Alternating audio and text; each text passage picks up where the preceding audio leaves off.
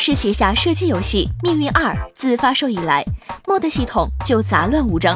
制作组邦吉表示，在大型 DLC 一气推出后，着力解决这一问题，让本作的 MOD 系统更加独特和有趣。邦吉称，将整理盘查目前所有的 MOD，筛选出那些玩家喜欢的 MOD，而不会再让玩家觉得杂乱无章。新的 MOD 将带来全新游玩方式或者新的枪支种类。这一改变类似于早前的武器 MOD 系统推出。新的 MOD 系统或将增加火力的准星、空投的准度，甚至载具的杀伤力，让 MOD 能够真正在游戏中发挥作用，而不仅仅是花里胡哨的改变外观之类的。在《命运二》DLC 仪器中，玩家将来到新区域，一个位于暗礁附近、名为梦之都的区域。